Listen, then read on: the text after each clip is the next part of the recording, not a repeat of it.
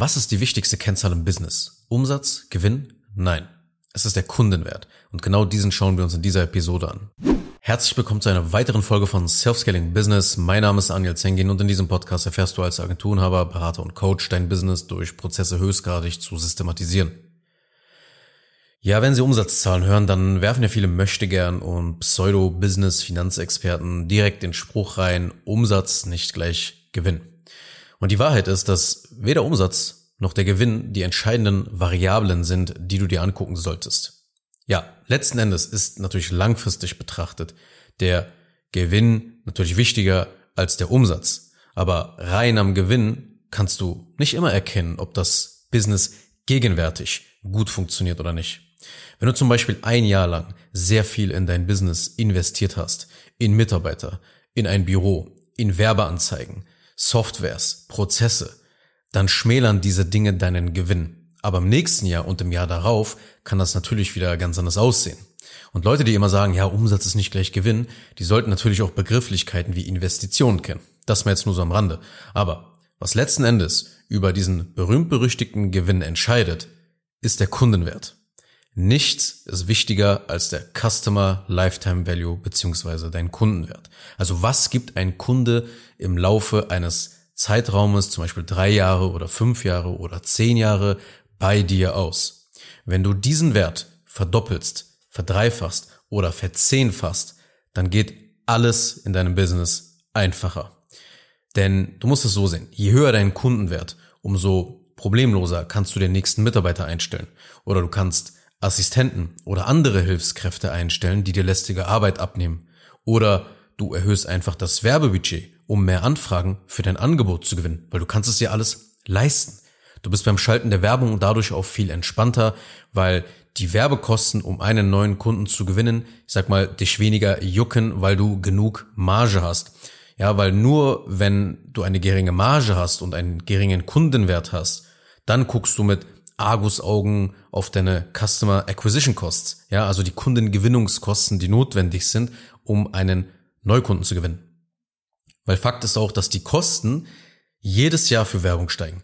Jedes Jahr wird Werbung, Online-Werbung immer teurer und teurer und teurer. Es kostet uns jedes Jahr mehr, einen neuen Kunden zu gewinnen. Und wenn dein Kundenwert abstrakt hoch ist, dann ist es dir egal, ob du jetzt 100 Euro, 150 Euro, 200 Euro oder 300 Euro für einen Neukunden ausgibst. Es interessiert dich einfach nicht. Wenn du wirklich konsequent daran arbeitest, einen hohen Kundenwert zu haben, dann interessiert es dich nicht, ob es neue Updates, äh, irgendwelche Kosten dann dadurch erhöht haben, ja, was die Werbeanzeigen betrifft. Du musst dich einfach nur darauf konzentrieren, einen hohen Kundenwert zu haben. Ja, und du solltest einfach auch generell davon ausgehen, dass alles immer teurer wird, ja. Du solltest immer eben darauf optimieren, möglichst viel Marge aus deinem Geschäft herauszuholen und dabei den Kundenwert zu erhöhen, damit es eben dir und deinem Business immer gut geht, dass du auch ja, Geld zur Seite legen kannst, dass du Geld für Investitionen hast, ja, dass du einfach ein gutes Leben auch hast und gleichzeitig das Business floriert.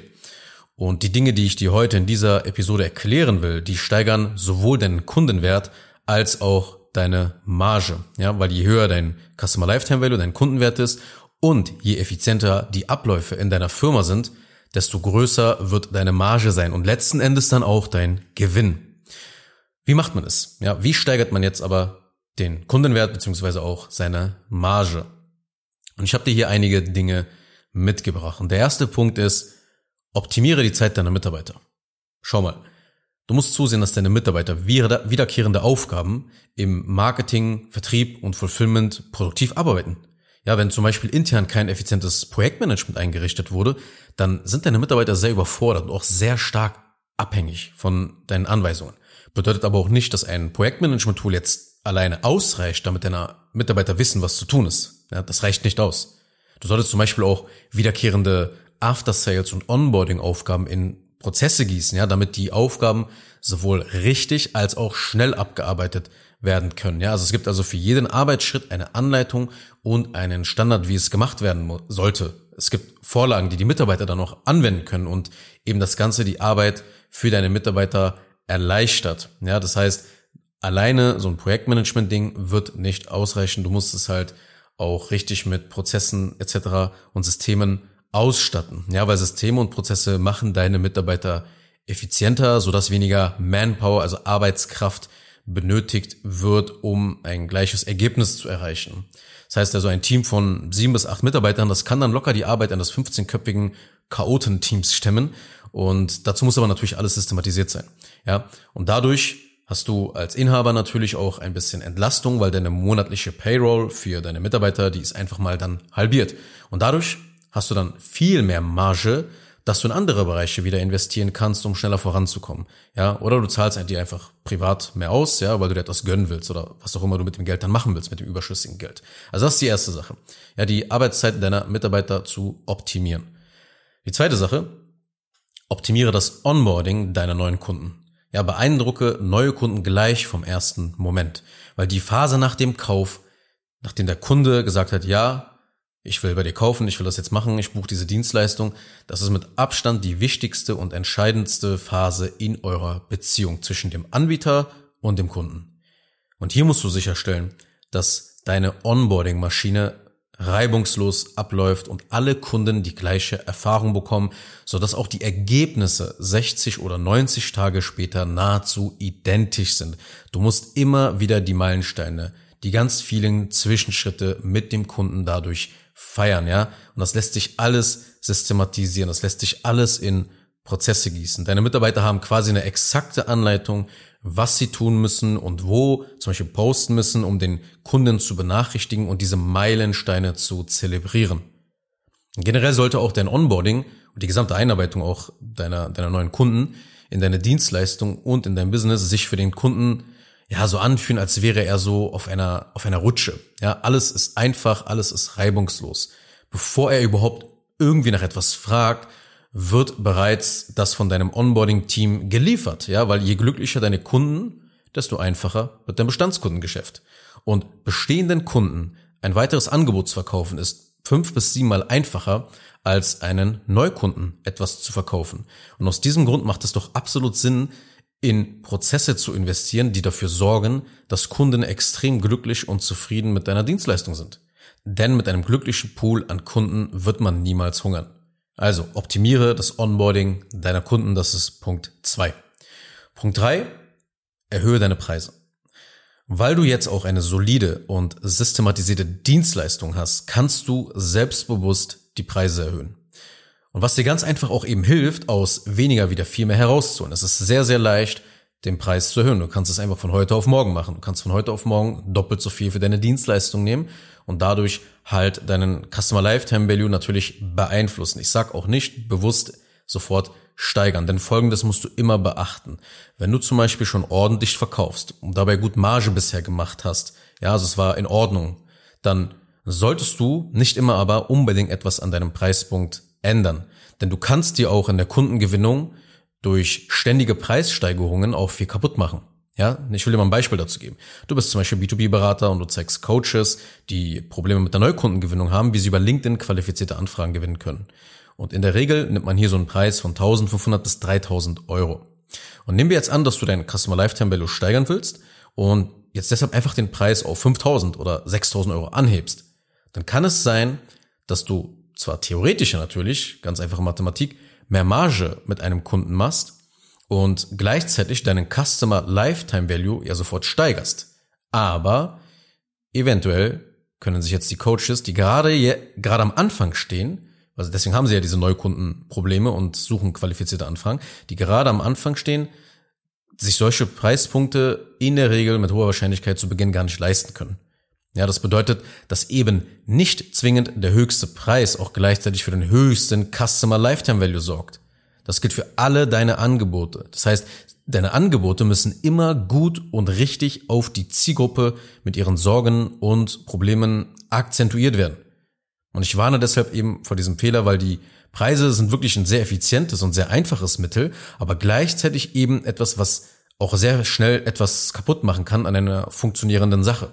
Ja, die Preise zu enden sollte wirklich nur in dem Zusammenhang passieren, wie ich es eben geschildert habe gerade. Ja, wenn du solide Prozesse im Fulfillment aufbaust und dein Team mit den richtigen Projektmanagement-Tools ausstattest, sodass diese Erbringung der Dienstleistung insgesamt sehr produktiv abläuft. Dann kannst du zum Beispiel 10, 20 Prozent mal die Preise erhöhen. Okay? Das Ziel ist es halt eben, überall an jeder Stellschraube zu drehen, damit sich diese kleinen Zahlen dann multiplizieren können und am Ende eine große Steigerung des Customer Lifetime Values herauskommt. Und wie gesagt, äh, einfach wirklich den Preis zu erhöhen, das klappt gerade, wenn du ein etablierter Anbieter bist, nicht so einfach. Also sei lieber vorsichtig da, mach auf jeden Fall die Schritte, die ich dir vorher geschildert habe. Ja, aber du kannst dir eher damit etwas kaputt machen, weil du ja schon einen bewährten Preispunkt gefunden hast für dein Angebot. Kommen wir zum vierten Punkt. Suche nach Menschen, die es ernst meinen. Suche nach Menschen, die es ernst meinen und somit bereit sind, mit dir langfristig zusammenzuarbeiten. Das bedeutet, du bietest zum Beispiel direkt Langzeitverträge an. Weil schau mal, nur Kunden, die es nicht ernst meinen und die auch nicht wirklich dann vertrauen, die haben Angst vor einer langfristigen Zusammenarbeit. Die, die es ernst meinen, egal ob du jetzt ein B2C-Angebot oder ein B2B-Angebot hast, die haben damit kein Problem. In manchen Branchen kannst du als Agentur sogar als unseriös und nicht vertrauenswürdig betrachtet werden, wenn du nicht gewillt bist, lange mit dem Kunden zusammenzuarbeiten. Ja, Prozesse zum Beispiel aufbauen ist zum Beispiel da ein Thema, ja, wo ich mich bestens damit auskenne. Wenn ich als Agentur dem Kunden nur eine dreimonatige Zusammenarbeit vorschlage, dann wäre ich per se nicht professionell. Denn Prozesse aufbauen ist quasi so eine Art ongoing Projekt in deinem Business, besonders wenn man das gesamte Business durchsystematisieren will. Das heißt, es ist für beide Seiten, also für den Anbieter und dem Kunden ein Vorteil unter der Voraussetzung, dass es wirklich auch beide ernst meinen. Weil du als Anbieter hast den Vorteil, dass du viel länger in die Zukunft das Budget planen kannst und einen höheren Customer Lifetime Value hast und der Kunde hat einen Anbieter an seiner Seite, der es ernst meint. Ja, einfach wirklich auch seine Probleme in diesem Bereich endgültig zu lösen. Wenn du zum Beispiel jetzt auch mal auf B2C jetzt mal übertragen, du bietest ein Abnehmen-Coaching an, dann kannst du das Ganze für drei Monate machen plus dann einem dauerhaften monatlichen Betreuungsservice in Form weiterhin von Live-Calls oder was auch immer du da integrieren willst. Jedenfalls irgendeine Komponente, wo man wirklich langfristig nochmal mit dir weiterarbeiten kann. Ja, der Kunde kann dann eben äh, weiterhin auf die Calls zugreifen, der kann weiterhin Fragen stellen, der kann weiterhin auf Erfolgskurs wieder gebracht werden. Ja, durch deinen Rat. Und das kannst du auch gleich dann zu Beginn so kommunizieren oder direkt dann auch anbieten. Oder ein weiterer Vorteil, wenn du Kunden suchst, die es ernst meinen und gar kein Problem mit langfristigen Verträgen haben, ist es, dass sie einfach ja viel angenehmer sind. Das bedeutet, du lässt einfach Kopfschmerzkunden von deiner Fulfillment Pipeline fern. Ja, so wie du unqualifizierte Leads nicht in ein Zweitgespräch lässt, um deine Zeit oder die Zeit deines Vertrieblers zu schützen, genauso musst du auch dein Fulfillment in gewisser Weise vor schlechten Kunden schützen. Genauso wie ein gutes Branding vor unqualifizierten Anfragen in einem Erstgespräch dich schützt, genauso passiert es auch hier. Ja, du musst ja auch dein Fulfillment vor bestimmten Kunden schützen. Und ein Onboarding kann natürlich zu einem bestimmten Grad diese Dinge auffangen und neutralisieren, aber es ist immer besser mit Top-Kunden zu arbeiten und diese Top-Kunden dann auch richtig geil onzuboarden. Dann entsteht eine ja, magische Zusammenarbeit einfach. Der fünfte Punkt. Mental im Kopf deiner Zielgruppe dauerhaft verfügbar sein. Mentale Verfügbarkeit, das ist ein sehr, sehr wichtiges Konzept, das ich mal mit dir jetzt besprechen will. Also, im Wesentlichen hat ja jeder Mensch die vier Ressourcen zur Verfügung zu managen. Energie, Zeit, Aufmerksamkeit und Geld.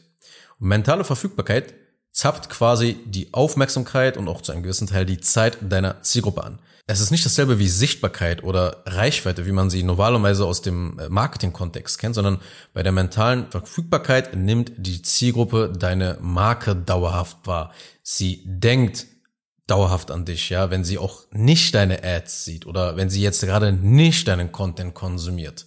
Weil sobald man seine Marketingaktivitäten meistens in der Form von Content Marketing reduziert, sinkt automatisch auch nach einer gewissen Zeitspanne die mentale Verfügbarkeit. Ja, du wirst also mit anderen Worten mit der Zeit immer weiter vergessen, je länger du zum Beispiel nichts postest.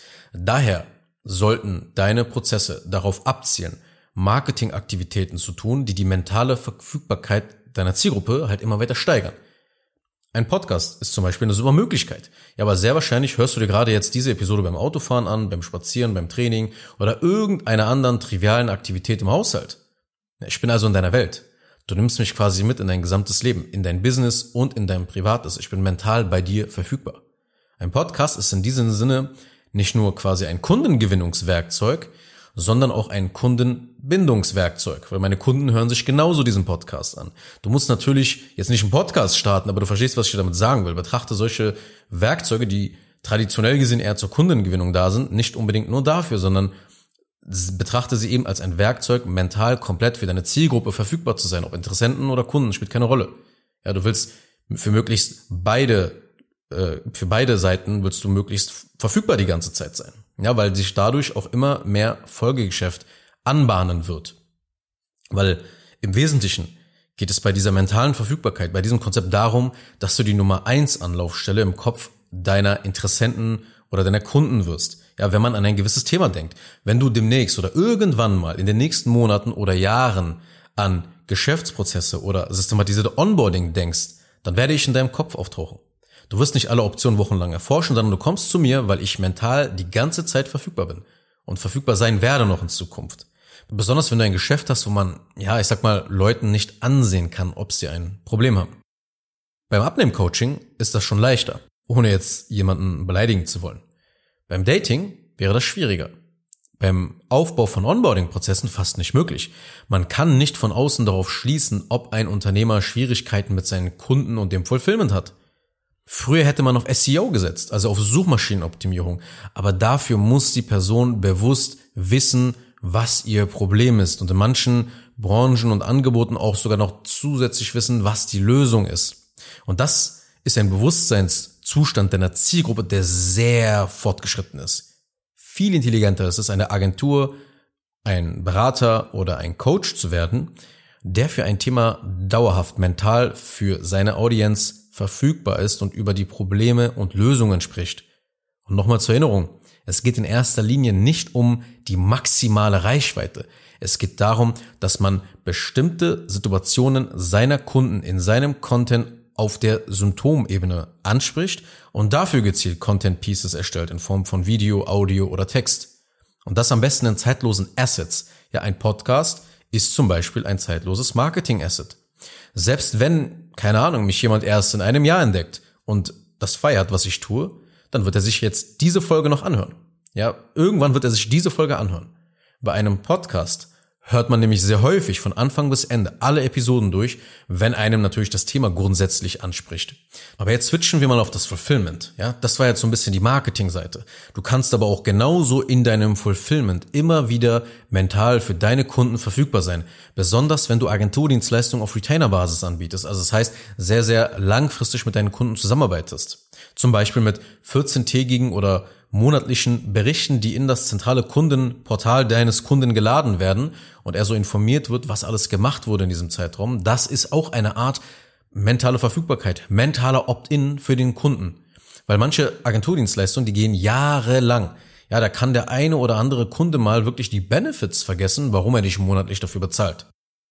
Ich fasse mal bis hierhin zusammen und wiederhole mal die wesentlichen Punkte, was wir jetzt bisher besprochen haben. Also, was waren ja echt viele Informationen, die du gerade bekommen hast. Als allererstes, optimiere die Zeit deiner Mitarbeiter.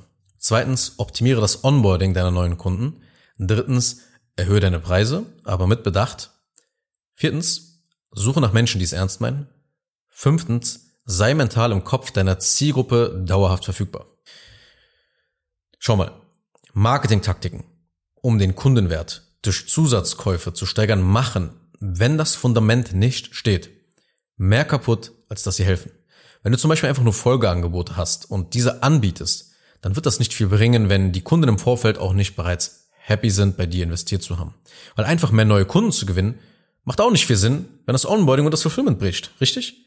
Das eigentliche Ziel ist es, dass Kunden dein Business als Koryphäe auf diesem Gebiet sehen. Marketing wirkt bei einem Neukunden. Dein Fulfillment wiederum untermauert oder zerstört dann deinen Expertenstatus.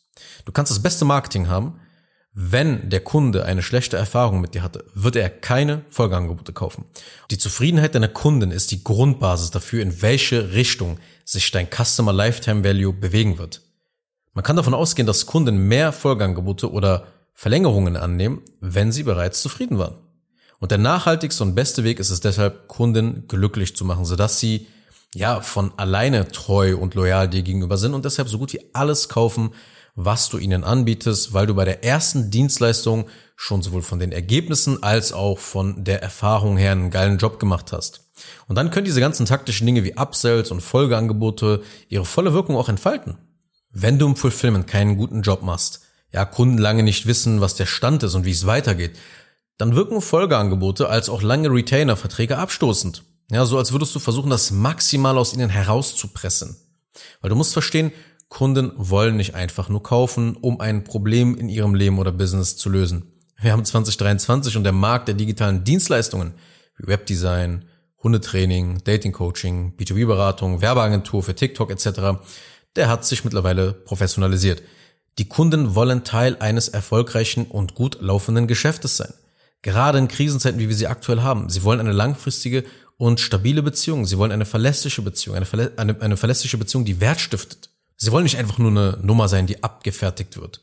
Und das ist eben die Kunst die Kunden systematisiert abzufertigen, damit alle die gleiche Erfahrung für den Preis bekommen, aber gleichzeitig von der Erfahrung her alles so geil und so durchdacht ist, dass es sich nicht wie abgefertigt anfühlt. Fokussiere dich darauf, eine starke emotionale Kundenbindung zu haben und dann ziehst du mit deinem Marketing weiter professionell nach, ja, indem du zum Beispiel omnipräsent mit deinem Content wirst, omnipräsent mit deinen Anzeigen wirst. Also fassen wir mal zusammen. Du musst einen hohen Kundenwert haben und immer weiter darauf optimieren, viel Marge dabei auch zu haben. Du hast die fünf Wege kennengelernt. Der erste Weg, optimiere die Zeit deiner Mitarbeiter. Der zweite Weg, führe ein Onboarding deiner Kunden ein. Der dritte Weg, erhöhe deine Preise, aber achte wirklich darauf, dass du da nichts kaputt machst damit. Der vierte Weg, suche nach Menschen, die es ernst meinen. Der fünfte Weg, sei mental im Kopf deiner Zielgruppe dauerhaft verfügbar. Je glücklicher deine Kunden, desto einfacher wird dein Bestandskundengeschäft. Und desto mehr Bestandskundengeschäft du hast, umso höher dein Customer Lifetime Value. Wenn du um dieses System herum die Prozesse optimierst, wird deine Marge immer größer, weil deine Kosten gering sind. Kurz noch eine Sache zum Schluss. Wenn dir diese Podcast-Episode gefallen hat, dann tu bitte Folgendes. Abonniere diese Show, wenn du das noch nicht getan hast, sodass du keine weitere Folge mehr verpasst. Wenn du jemanden kennst, für den diese Inhalte spannend sein könnten, dann empfehle doch bitte auch meinen Podcast weiter. Und über eine 5-Sterne-Bewertung dieser Folge auf Apple Podcasts oder auf Spotify würde ich mich natürlich auch sehr freuen. Falls du wissen willst, ob du für eine Zusammenarbeit mit mir geeignet bist, dann besuche jetzt zengin-digital.de und buche ein kostenloses Erstgespräch.